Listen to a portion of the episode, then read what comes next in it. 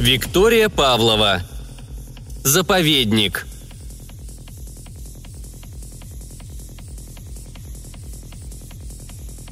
Часть первая. Нервная.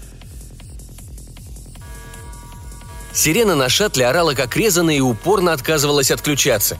Компьютер же вырубился сразу и теперь усмехался темным экраном прямо в лицо. Черт побери! На борту два геолога и ни одного пилота. Даже для управления простейшим шаттлом нужны знания. Предполагалось, что все сделает автопилот, но его заблокировала аварийная система эвакуации. Сэм потыкал в наладонник, оставляя следы крови – и стер их, листая краткое руководство к шаттлу RHFD-29R67B. Опасность бактериального заражения превысила допустимые нормы. Шаттл будет уничтожен. Команда должна срочно эвакуироваться. Противный женский голос повторял это уже тысячный раз. Слова потеряли смысл и теперь воспринимались как бесполезные вибрации воздуха. «Уничтожен», — напевал Сэм и жал на все указанные сочетания клавиш — Пульт управления ни на что не реагировал, мигая красными лампами тревоги. Забавно, когда-то он хотел петь, выводя рулады со сцены, но пошел учиться в космическую академию. Теперь он пел только когда нервничал. Все так хотели высадиться на эту гребаную планетку RH-564 как можно скорее. «Залежи Церия!» – кричал капитан. «Перспективная жила!» – вопил начальник экспедиции. «Невиданная прибыль!» – закатывала глаза финансовый консультант Земли – Шли бы они со своими пароксизмами восторга на Ганимед. По слухам, там инфляция и эпидемия кори. И, конечно, в рабочем состоянии оказался только двухместный шаттл. Выговор главному инженеру скончался под градом пунктов экономии бюджета. Теперь они с Ли застряли в четырех тысячах световых лет от Земли на шаттле с автопилотом, который уводил прочь от корабля-матки прямо в открытый космос. «Сэм!» Голос Ли совсем ослаб. 15 минут назад он ввел ей лошадиную дозу обезболивающего – «Милая, я разберусь. Ты отдыхай». Сэм не хотел оборачиваться и смотреть на жену. Освободить ее из скафандра не удалось. Час назад они вышли из шаттла и успели пройти по поверхности не больше трехсот ярдов. Тварь обвелась вокруг ног жены и пришлось сдирать ее лазерным резаком, иначе утянула бы в болото. Но штатный бластер и ярость не помогли, а вот резак на малой мощности – да. Пришлось пойти на это, несмотря на температуру воздуха плюс 70 по Цельсию и болото с горючими газами. Резак свое дело знал, оставляя рваные грязные пятна на скафандре и на теле жены. К этому времени она уже потеряла сознание. Главное – добраться до лазарета на Шакале, корабле-матки. Только вот чертов автопилот не хотел отключаться. Сэм заорал и отшвырнул книгу в сторону. «Все плохо, да?» Голос жены еле слышно прошелестел за спиной. Она лежала там, где он ее оставил, на полу у входного шлюза, и не могла даже отползти в сторону – Хотя шаттл был маленький, ползти особо некуда. Инженерный отсек заблокировало из-за чертовой тревоги. А пока Сэм развлекался с резаком на поверхности многообещающей планеты, какая-то местная тварь из болота проявила чрезмерное любопытство к их кораблю, умудрилась прожечь слюной дюралевый фюзеляж и похозяйничать в отсеке. Его отрезало из-за разгерметизации, а обе капсулы вышли из строя. Эвакуироваться было не на чем. Сэм все же обернулся и посмотрел на жену. Ниже колен у Лии было месиво, Кровь из порванного скафандра растекалась неровной лужей. Но всегда можно было смотреть на милое и любимое лицо, немного растерянное сейчас, словно Ли удивлялась, как ее занесло в разведывательную геологическую экспедицию, да еще так далеко от родной системы. Автопилот не отключается. Сэм снял с Ли шлем, а потом огромную перчатку и взял ее за руку. «Я отнесу тебя в капсулу. Все будет хорошо», можно дать ей снотворное, какое есть в аптечке, а потом засадить себе бластером в грудь. Но как же хочется жить? Они хотели переехать на Юпитер, завести детей и ферму. «Милый, обезболивающее не сделало из меня идиотку. С капсулами что-то не то, иначе мы бы уже летели на шакал». Голос Ли тонул в визге сирены. Сэм наклонился поближе. «Попробуй перезагрузку. Резервная система». Сэм вскочил. «Точно!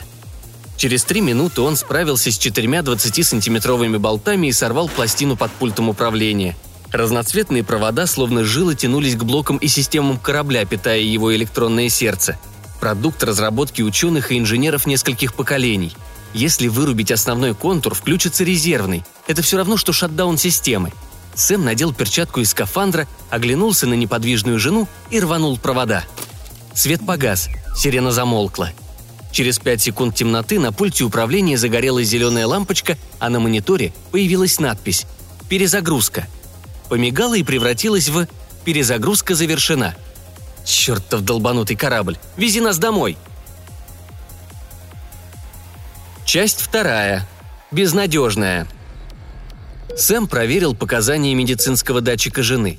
Прибор показывал вероятность инфекции. Горел красный индикатор с надписью «Контактный источник заражения». Лия то ли спала, то ли была в обмороке. Уровень кислорода в крови низкий, но вроде не критично. На всякий случай Сэм ввел еще плазмы и глюкозы из аптечки. Больше ничего сделать не мог. Он не врач, а геолог, как и она. Может, от твари попал какой-то токсин в кровь, и теперь нужна срочная ампутация? Или черт знает, какая еще хрень происходит с Ли, пока они болтаются на шаттле? На корабле матки есть целый медицинский комплекс. Как только Лия попадет туда, он успокоится. Будет любить ее, даже если она останется без ног. В конце концов, есть протезы, и даже протезы с искусственным интеллектом. Главное, чтобы она осталась жива и чтобы ее не убило заражение. «База! Это Бёрк!» Сэм удивился, как жалко звучит его голос и прокашлялся. Ковбой возвращается домой». В ответ послышались только помехи. Сверил частоту. Все верно. Но на всякий случай увеличил диапазон и повторил в микрофон позывные. Помехи утихли. База молчала. Он вызывал шакал еще раз 200, пока шаттл приближался к кораблю. «Да что за черт? Вымерли они там, что ли?» «Эй, Бёрк, как вы там?» Рация наконец ожила, и Сэм схватил микрофон. «Так, приятель, как я рад слышать твой голос!» Даглас Кампинский, старший помощник капитана, друг с Академии. Он все сделает правильно, поможет, не подведет. «Даг, старина, мы возвращаемся, Ли нужна медицинская помощь. Пристыкуюсь через пять минут». Рация молчала. «Даг!» «Слушай, друг, мне очень жаль. Голос Дага звучал виновато. Но данные с вашего шаттла... Сканирование показало, что шаттл заражен. «И что? У нас целых четыре врача. Они играли в преферанс всю дорогу. Пусть займутся делом!» Приказ капитана, Сэм. Прости. Сэм поперхнулся слюной и замолчал, когда вспомнил намеки капитана на последнем собрании пару дней назад. Свод правил гласил, в случае физической, радиационной, бактериологической и иных видов угроз месторождение закрывается на карантин и переходит под ведомство ЦКВР, Центра контроля внешних разработок.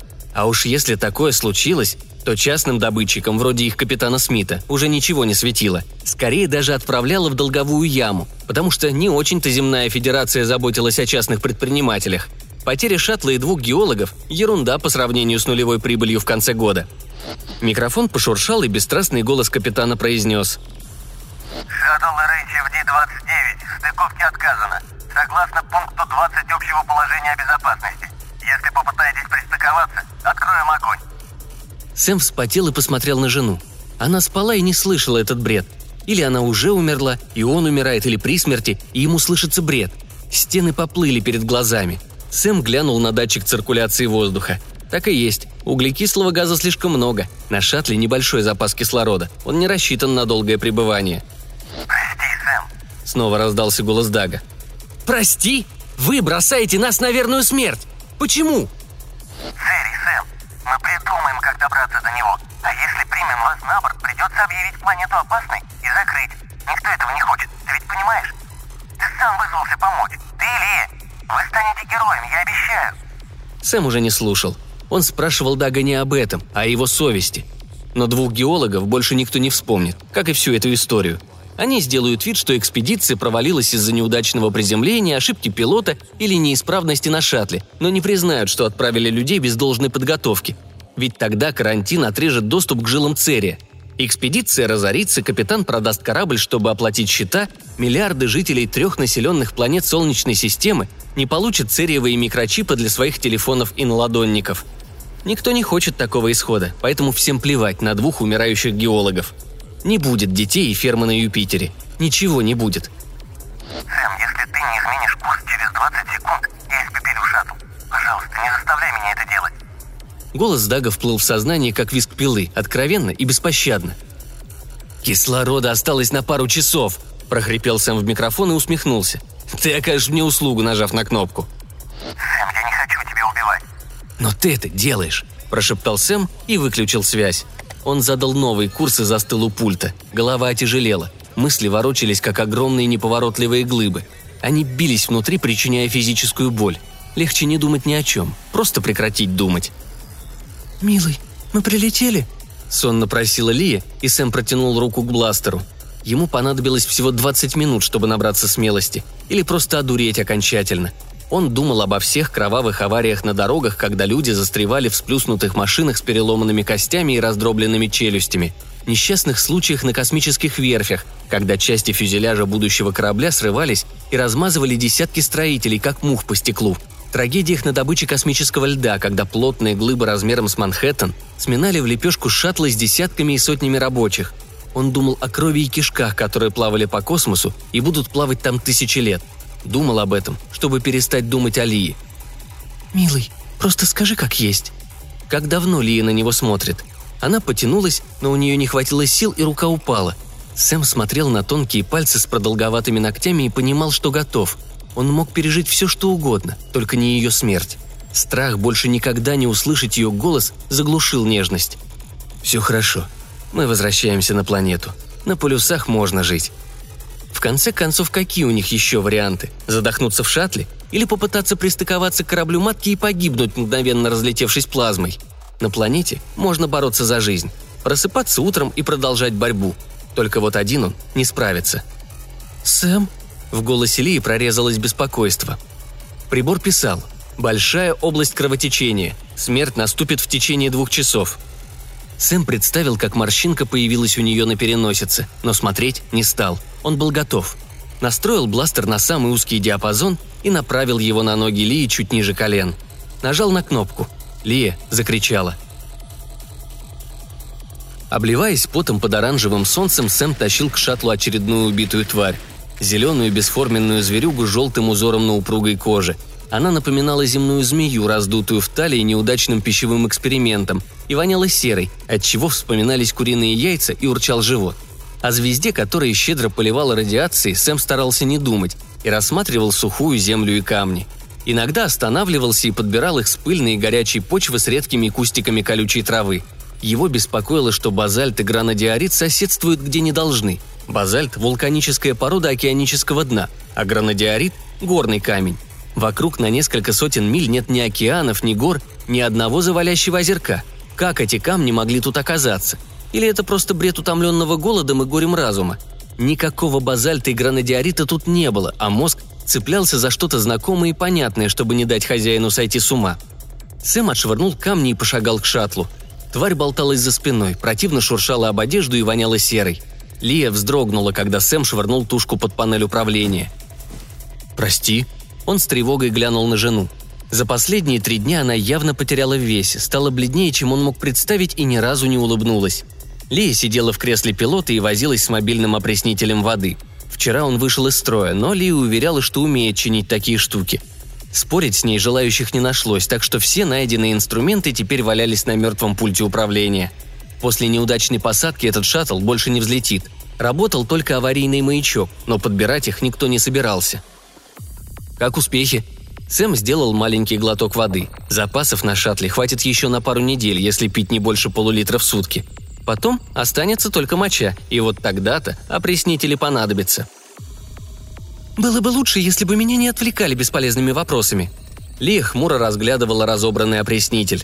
Сэм молча направился к другому концу шаттла, всего семь шагов. Около двери, которая вела в отсек с эвакуационными капсулами, они устроили склад полезных вещей. Склад был маленький. Сухой паек, хранившийся в шаттле, наверное, еще со времен первого полета на Луну – биоанализатор, порядком разоренная аптечка, лазер с севшей батарейкой и книга «Полный регламент процедуры действия обслуживающего персонала шаттла типа RHFD, необходимых к выполнению при высадке экипажа геолого-разведочных экспедиций на планетах категории 2А и 3Б, том 6 из 8». Размышления о содержании книги отвлекали от мысли о скорой и мучительной смерти, особенно при посещении отхожего места. Почему-то туалетная бумага не входила в минимальный набор необходимых мелочей – Комплект для ремонта скафандров и набор магнитов для работы в открытом космосе Сэм выкинул, как и сами скафандры, предварительно вынув всю полезную начинку. Бластер он носил с собой, чтобы стрелять в зверюк. Сэм выдвинул биоанализатор и достал из-за пояса нож. Пожалуй, парочка маленьких лапок твари вполне подойдут. «Эта зверюга такая же бесполезная, как все предыдущие», – пробурчала Ли, откручивая от опреснителя деталь. «Пока не попробуешь, не узнаешь», Сэм спокойно осмотрел нож. В контейнере не должно оказаться посторонних частиц, только материал для анализа. «Ты притаскивал уже с десяток, ни одна из них в пищу не годится», Лия чуть не оторвала деталь от опреснителя, и Сэм почти попрощался с мечтой пить воду через две недели. Но Лия выглядела довольной, насколько это возможно в ее положении, и он снова посмотрел на нож. «Чего ты все не угомонишься?» «Мне не дает покоя та тварь на болоте. Почему она на нас напала?» Сэм достал предпоследнюю стерильную салфетку и протер нож. И еще та, что прожгла фюзеляж. Если они не годятся для нас, то и мы не годимся для них. Но они напали. Почему? Откуда я знаю? Может, эти зверюги сошли с ума? Или мы раздавили их яйца, или напугали детенышей. Да, ты права. Сэм подошел к твари, прикидывая, как половче отрезать лапки. Возможно, ответ еще проще. Мы просто зашли на их территорию. Когда на твою территорию вторгаются чужаки, Лия пыхтела, выковыривая одну деталь из другой. То их надо убивать. Сэм смотрел на жену. Она с отчаянной безнадежностью пыталась починить то, что, скорее всего, сломано безвозвратно. Сэм злился на капитана Смита, который бросил их на произвол судьбы. На Дага, который запросто забыл обо всех годах дружбы и теперь, наверное, оправдывал себя благом для большинства и какой-нибудь статьей о предусмотренных потерях в своде законов ЦКВР. Но больше всего он злился на себя за то, что не предусмотрел всего. И теперь не будет Юпитера и детей, а будет только смерть от голода, когда закончится сухой паек, или от жажды, Судя по всему, опреснителю пришел конец.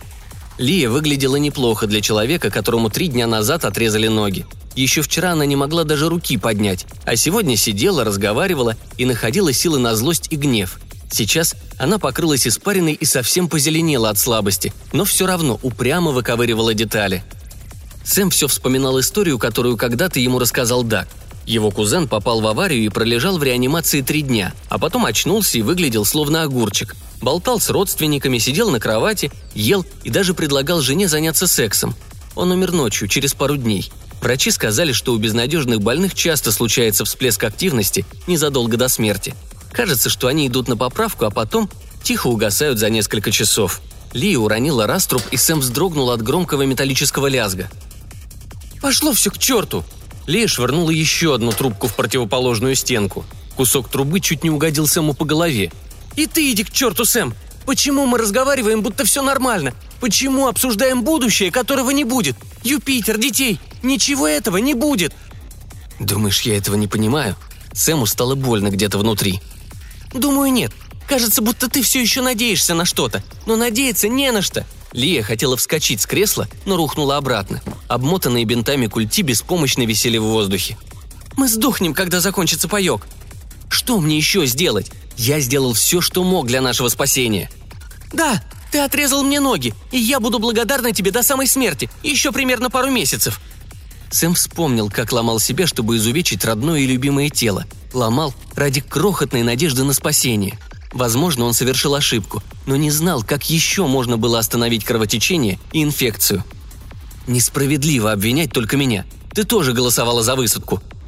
Лия изменилась в лице и схватила с пульта увесистую деталь. Сэму показалось, что воздух перед ним заколебался. Он замешкался, и деталь, брошенная Ли, угодила ему прямо в лоб. Наступила темнота. Часть третья. Бумажная. Эту арию Энрико Каруза Сэм слышал в раннем детстве, когда летал с родителями в отпуск на Землю. В Нью-Йорке Бёрки зашли в музей 20 века и попали на тематический оперный день Каруза. Именно из-за его бархатистого тенора Сэм полюбил музыку и больше не смог разлюбить. «Сэм, проснись!» Голос Ли прервал партию Отелла. Сэм растерялся. Вспыхнул стыд и непонятное желание слушать Каруза дальше, а не разговаривать с женой. «Да проснись же!»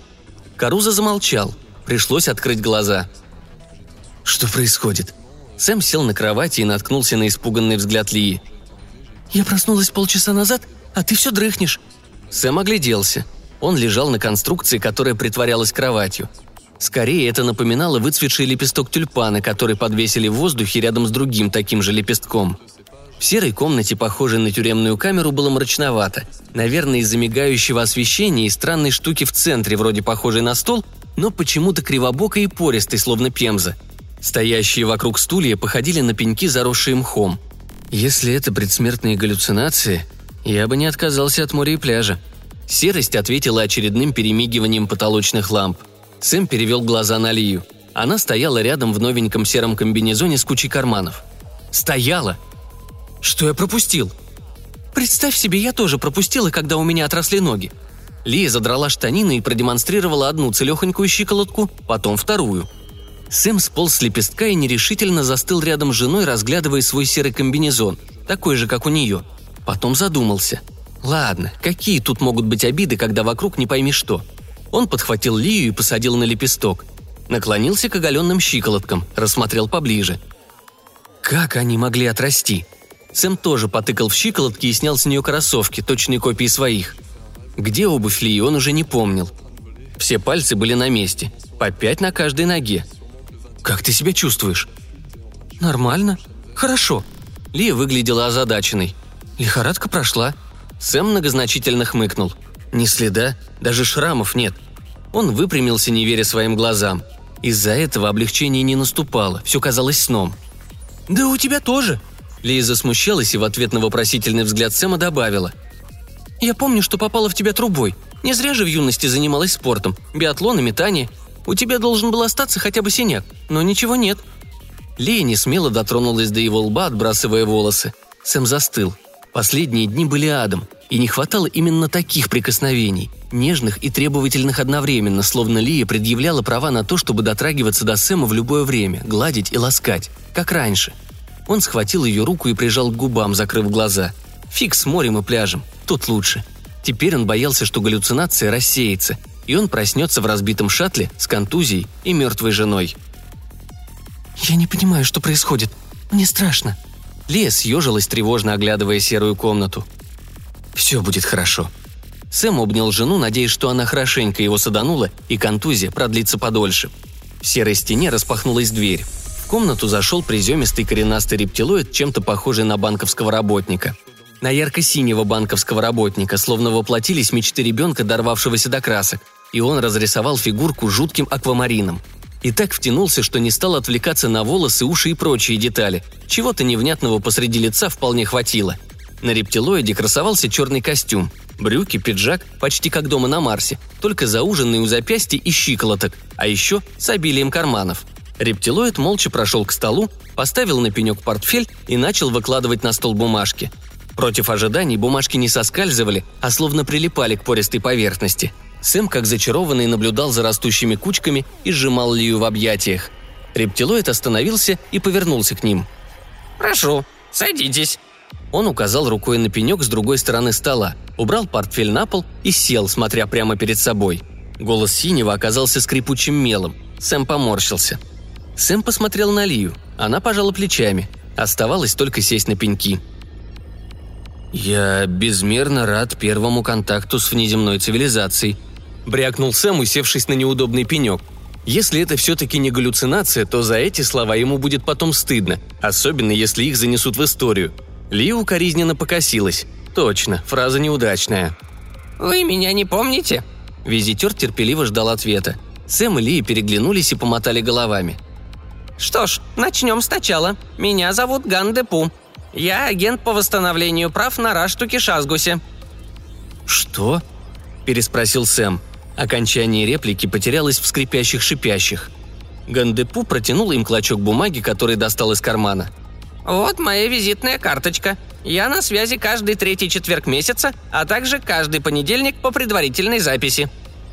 «Хм, спасибо», Сэм взял протянутую карточку, наблюдая, как Гандепу мигает сначала одним веком, горизонтальным, а потом другим, вертикальным. «А я Сэм Бёрк, а это моя жена Лия». Гандепу снова помигал, сначала так, потом по-другому. «Вся информация о вас зафиксирована в протоколе, сохранена на электронный носитель и распечатана в пяти экземплярах для судьи, защитника, обвинителя, секретариата и архива. Вам не стоит тратить время на повторение», «Для обвинителя?» – переспросил немного обалдевший Сэм. «Повторение?» – одновременно переспросила Лия. Гандепу поморгал им. «Гибернация при перелете оказала на вас незапланированное влияние. Вы забыли события последних двух недель. Мы раньше не сталкивались с вашим видом и не знали о такой особенности. Я говорил с вами много раз и получил все необходимые сведения. Вы помните обвинение?» «Обвинение?» Сэм напрягся. В соответствии с законом ГИСТО упорно о сохранении многообразия жизни и статьи 395768 под пункт 3399 Гандепу вытащил из стопки бумажку и потряс ею в воздухе. Вы обвиняетесь во множественном убийстве редких животных на территории заповедника. Вот положение о создании заповедника. Гандепу указал на стопку бумаг. Некоторые из убитых вами животных были последними самками. Вы утверждаете, что убивали ради пропитания, но ни одна из жертв не соотносится с вашей пищеварительной системой и не входит в вашу пищеварительную цепочку. Вот заключение биологов». Он вытащил еще одну бумажку. «Но это ошибка!» Сэм вскочил. «Мы не знали, что они несъедобны!» Гандепу снова поморгал. «Ошибка это или нет, выяснит суд». Он подвинул им кипу бумаг. «Пожалуйста, подпишите пять экземпляров добровольного согласия на рассмотрение дела. Я передам бумаги в инстанции». «Но разве вы не защищаете наши права?» Лия еле удержала кипу от падения. «Разве вы нам не поможете?» «С чего я должен вам помогать?» Гандепу заморгал быстрее. Наверное, так он выражал удивление. «Вы же агент по восстановлению прав. Вы сами так сказали». «Я восстанавливаю права убитых вами существ на Раштуке Шазгосе и слежу за процедурой рассмотрения дела. Вот описание процедуры». Он указал на одну из самых внушительных стопок. А вот и заключение о смерти животных. Другая кучка. Мы можем поговорить с защитой. Сэм вспомнил, что Гандепу что-то говорил про защитника. Гандепу долго молчал и не мигал. Сэму стало неуютно под бесстрастным взглядом. «Защитнику некогда тратить на вас время. Его клиент – император Бокураск. Животные, которых вы убили, принадлежали ему, как и сам заповедник». Сэм похолодел. Выходит, на их права всем начхать? «Раз вы нас судите, разве мы не имеем права защищаться?» Голос Ли дрожал от гнева. «Мы тоже живые существа. Homo sapiens. Как же закон Гисто упорно?» «Моя задача – осведомить вас о начале процедуры и собрать подписи». Гандепу достал из другого кармана и положил перед ними две оранжевые палочки. «Внесением новых биологических видов в реестр многообразия я не занимаюсь». «А кто занимается?» – Лия начала злиться. «Гистоупурн», Сэм удивился. Он думал, что закону уже много лет, и его автор давно почил, но им же ничего не известно об этих рептилоидах. Может, они живут по тысяче лет или называют своих детей одним и тем же именем. «С ним можно увидеться?»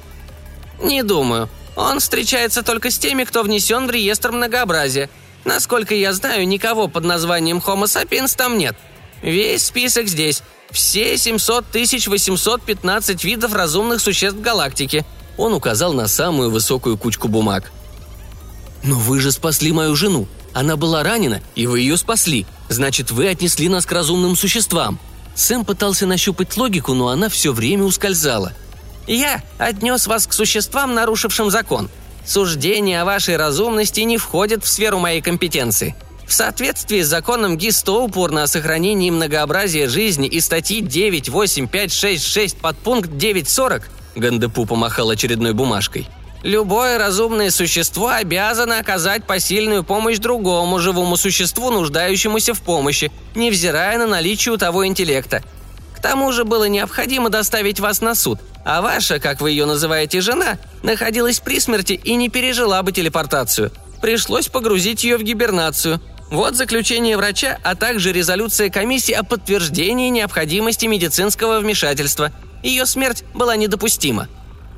«И поэтому вы отрастили ей ноги?» Сэма возмущал сам подход. Выходит, они спасли ей жизнь таким невероятно сложным путем, только чтобы засудить? «Восстановление конечностей и лечение заражения крови – простейшие процедуры», – сердито буркнул Гандепу. «Пришлось немного перестроить репликатор под вашу биохимию, но это все на уровне начальной школы. Наверное, поэтому вас и нет в реестре многообразия. Вы слишком примитивны. В любом случае, моя задача – осведомить вас о начале процедуры и собрать подписи», – повторил Гандепу. «За подписанными бумагами зайду завтра». Гандепу засобирался. Сэм растерянно наблюдал, как он складывает документы обратно в портфель. Человечество колонизировало Солнечную систему, вышло в дальний космос, победило рак и создало разумных андроидов. А эта синяя ящерица заявляет, что это все примитив? Мы же общаемся и понимаем друг друга. Не так уж мы и примитивны, раз говорим с вами на одном языке». Гандепо остановился и поднял голову. В его взгляде сквозила укоризна и даже в некотором роде забота. Так мог бы смотреть родитель на неразумное дитя, только встающее на ножки. Дитя полно сил и радостного изумления, но родитель знает, что стоит ему сделать пару шагов, как первые же препятствия свалят его с ног. «Вам сразу были вживлены нейролингвистеры. Выучить наш язык самостоятельно вы бы не смогли». Гандепу поднялся и направился к двери. «Погодите!» – Лия встрепенулась. «А где мы вообще находимся?» «Великая Кандара, столица Союза наций». Лия выглядела сбитой с толку. Ясное дело, ответ совершенно ничего не прояснил, кроме того, что в мире существует Союз наций, куда входят 700 815 видов разумных существ, и все они описаны и внесены в список. И как попасть в реестр многообразия? Сэм опять вскочил. Гандепу с готовностью вернулся, залез в портфель и вытащил пухлую папку – что у него за бездонный портфель такой? «Заполните анкету и прошение. Все в пяти экземплярах». Он разложил бумажки на столе. «Вашу просьбу рассмотрит специальная комиссия, а затем прошение отправит на согласование ГИС Стоупурну. Если он внесет вас в реестр, то назначит встречу. Но на вашем месте я бы не рассчитывал на это». Гандепу застегнул портфель и выпрямился – Судя по состоянию ваших организмов на Раштуке Шазгасе и найденной рядом с вами примитивной техники, вы еще должны доказать разумность. И то, что вы были вдвоем без присмотра в таком состоянии, тоже не идет на пользу. Возможно, придется подождать, пока специальная комиссия проведет ряд тестов. «И сколько?» Судя по тону, Ли не рассчитывала на скорое решение вопроса. «Сложно сказать. В комиссии почти одни релапторианцы. Они любят взвешенные решения. Пару десятков лет, не меньше». На пороге он обернулся. «Жаль, что вы не сможете насладиться великолепием Кандары. Пока вы не в реестре, вам можно находиться только в изоляторе». Сэм так и стоял с открытым ртом, наблюдая, как Гандепу покидает комнату. Очнулся, когда Лия все-таки не удержала огромную стопку бумаг, и все они свалились на пол. «Ты что-нибудь понимаешь?» Лия пыталась разложить бумажки по кучкам. Сэм нагнулся ей помочь. Я понимаю, что у нас мало шансов стать 700 816 видом разумных существ в ближайшие 20 лет», – буркнул он. «Укажите способ генетического кодирования, которым пользуется ваша раса. Укажите все цепочки РНК вашего фенотипа». Она пошуршала бумажками. Для перемещения в пространстве вы используете А. Телепортацию фьюша, Б. Трансгрессивное кодирование, В. Электрон-электрон копирование – Замечали ли вы за собой немотивированный страх при мыслях об обитателях Кианчады? Сноска. На вопрос могут отвечать только прошедшие психологическую аттестацию по методу Леангурт-Басна. Лия растерянно остановилась. «По поводу 20 лет я бы тоже не была так уверена».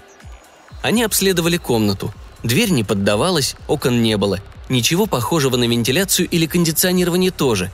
Несмотря на это, воздух казался свежим и даже вкусным, словно доносился из фруктового сада. Еда неожиданно возникала на столе, а пустые тарелки и чашки испарялись. Телепортация Фьюша. Деваться было некуда. Они подписали согласие в пяти экземплярах, Гандепу их забрал, и Сэм с Ли остались в серой комнате ждать суда. Интересно, что у них будут спрашивать? Отправят ли на психологическую аттестацию по методу Леангард-Басна – Сэм и Лия посчитали, что сейчас поздний вечер, и собирались заняться тем, что частенько делают супруги, оставаясь наедине в спальне. Все равно больше заняться было решительно нечем. «Вам невероятно повезло», Голос Гандепу раздался совершенно неожиданно, и Сэм свалился с неудобного лепестка, не удержав равновесия. «В ваших устах это пугает». Лия сползла с лепестка, торопливо застегивая комбинезон. Гандепу стоял у свежеобразовавшейся двери. «Император Бокураск проявил к вам личный интерес и оказал влияние на решение суда», – невозмутимо произнес Гандепу. «А суд уже состоялся?» Сэм так удивился, что застыл на полу на пятой точке. «Документы были подготовлены. Тянуть не следовало», – торжественно сообщил Гандепу. «Но вам просто невообразимо повезло». Лия помогла Сэму подняться. «Специальная комиссия рассмотрит нашу разумность вне очереди?» – пробурчала она.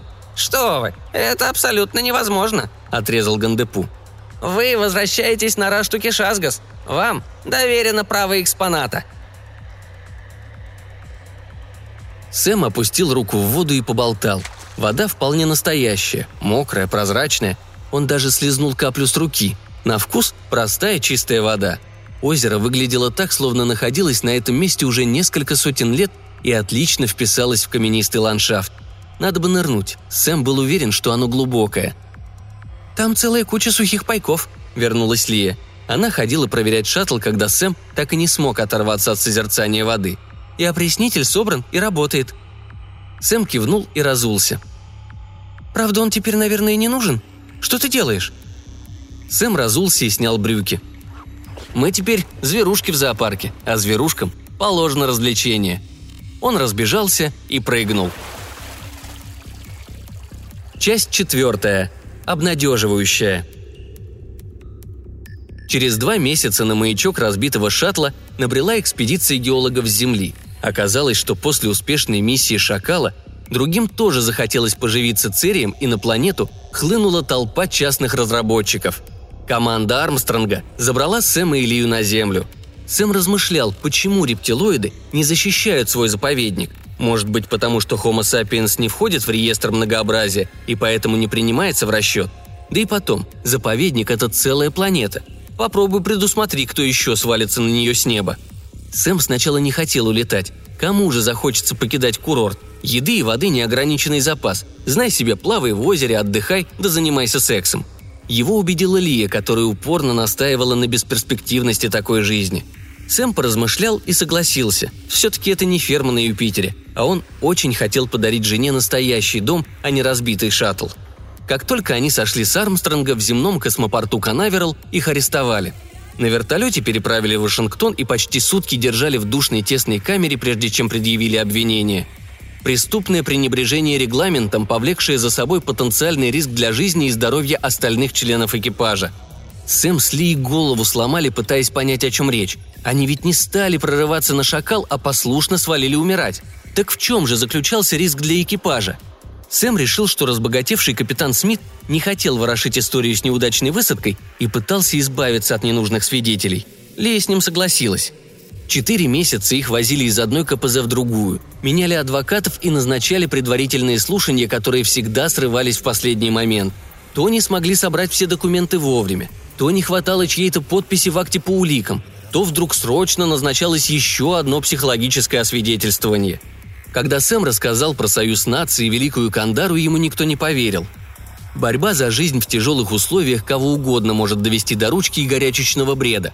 В конце концов, Сэм и Лия сами засомневались в существовании Гандепу. Только вот Сэм никак не мог забыть, как отрезал жене ноги.